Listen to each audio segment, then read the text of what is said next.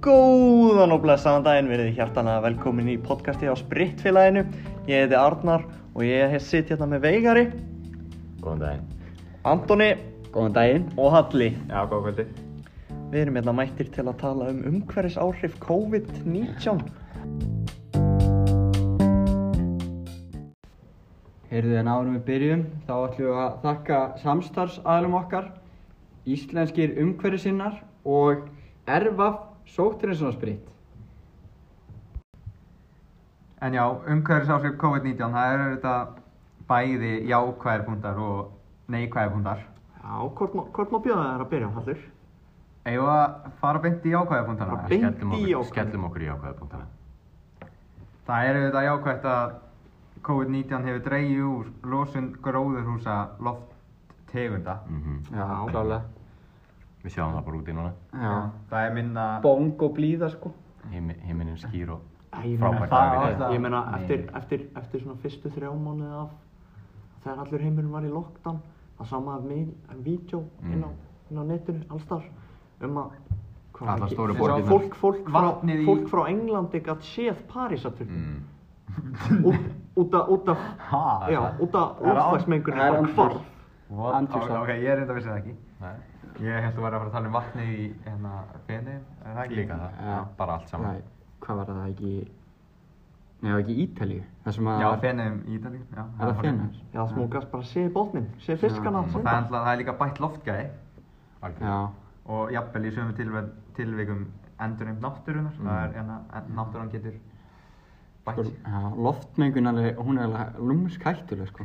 Mm. Það var eitthvað, eitthvað um að hann drepur eitthvað 20.000 börn, bara andjóks. 20.000? Já, bara eitthvað, og- eitthvað og ruggl. fólk- Það er hérna umhverfisfræðingurinn Marshall Berg Já. Mm. sem að starfa við Stanford háskólan að eitthvað ég vil í kynningu það. Hann tilur að, ja, taldi að hérna, minni loftmengun í Kína fyrstu tvo mánuðin í COVID-19 Faraldrinum. Já, faraldunum og minni framleiðsla á samgöngur hafi bjargað lífið um 4.000 barna sem voru yngre en 5 ára og sömulega 73.000 mannslífum hjá fólki sem komið var yfir 70. Mm. Já. Það er rosalegt. Bara þetta Það loftmengun sko, það er galið. Hættulegt dæmi. Já.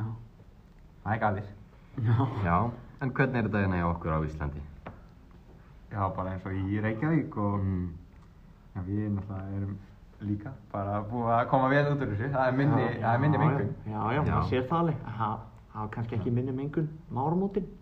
Það var náttúrulega, það var, búið það- að vera lítil mengun fyrir það og svo kemur þarna allt í einu fullt af mengun og alveg hryllilegt. Þannig að maður sá alveg mengunina svolítið vel. Já, loftmengun hefur auðvitað, hvað, minkaði tæplega 40% vegna COVID-19 eftir að samkominn bannið var hérna herst á landinu. Það er rétt, það er rétt. En við erum náttúrulega aftur á lofta núna, sem veistla. Já, Sem við veist. Sem veistla. Alveg. En ef við ekki líka tala um neikvæð áhrifin, það er ekki bara jákvætt sko. Nei, það er rétt. Já. Dæmi um neikvæð áhrif hafa verið aukin læknisúrgangur sem er svona, þú veist, eins og grímur eða, eða hanskar eða eitthvað. Já, grímur, Ma, maður sér hvað- grímur allstar. Já. Grímur á Fólk mætti hérna og- nota meiri, svona, hvað heitir þetta, fjölnota grímur. Ekki alltaf einnota. Já, já, já, algjörlega. Það, það eru bara örgulega gámar fullir af grímum, sko, Já. á haugunum. Líka eins og bara í Flensborg, alla þessar, Mm. ruslatunni sem er bara með Já, grímur. já, sko. Það. Já, kennar kaupa líka, veist, skólinn kaupi líka bara massíft magn af kössum af grímum. Já. Þetta er svo mikil eðsla, sko, ef allir myndi koma með grímu að heiman, þá væri þetta ekki, Það er rétt, það er rétt. þá væri ekki svona, mikil eðsla, sko. Svo líka spritt og sóttunisefni, sko. Mm. Eins og ég var að vinna hérna í september við að þrýfa hús, Mm. þrýfa skóla og hann var bara að nota svona einnóta spritt sko. Einnota fyrir. Já, þú veist, bara svona, þú veist, í svona litlum dollum, það var ekki, Já. þú veist, keipt í svona stóru magni. Já, bara svona lítið. Já, alltaf svona litla dollur sem hann bara, þú veist, við- notaði bara í þrjú, fjögur skipti. Sér Sko. líka sem breytt þá er auki magna spritti og sótturinsefnum hefur haft mjög neikvæð áhrif á umhverfi en spritt og sótturinsefni geta drepið gaglega lífverur og skapa vistfræðilegt ójafnvægi. Mm. Það eru til dæmið það. Já. Já. Um, hver, hver, hvert er aðlitt þitt vegar á, á þessu öllu? Sko ég held að við séum náttúrulega bara að Ég held að þetta sé að hafa betri áhrif heldur en slæm COVID á, Já. á Já, umhverfið. algjörlega, algjörlega, Já, sko. Það, maður sér það þurfum bara alveg. að passa að henda grímunum og, og henda þessum plastbrúsum í plastenduvinnslu og þá ættu við nú bara að vera góð. Og svo verðum við líka að passa hérna eftir COVID að fara ekki alveg bara beint aftur í gamla er kannski Já, að- nákvæmlega. Það væri hræðilegt. Já. Það var einhver sem að sagði að það geti versna. Það er svo mikið af fólki sem vil fara á sama tíma. Já, nákvæmlega. Já, nákvæmlega. Það munur örugglega eftir að það verið opnað alveg landamærin á fullu allstaðar í heiminum, þá verður örugglega mengunin svakalega út af flugvélum, sko. Já, allir vilja fara að ferðast Já. aftur. Já. Eins og þannig að við, við vorum að tala um, hver var það, ekki, já, það er einhver sem að heiti Þorstitt sem er einhver sérfræðingur í, í þarna loftlagsmálum og okkur svona, Mm. gerir ráð fyrir að loftmengun gist að ný eftir faraturum og veist, bara út af umferðin og allt það, það er eins og umferðin, hún hefur, þú veist, það er nánast engin Mm. umferð með alveg sem að var sko. Já. Já. Mm.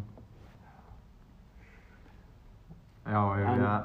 en heyrðu, það er bara, það er komið að endalökum hjá okkur hérna, hérna í dag. Já. Ég ætla bara að þakka fyrir mig, Veigar. Mhm. Hefur eitthvað að segja?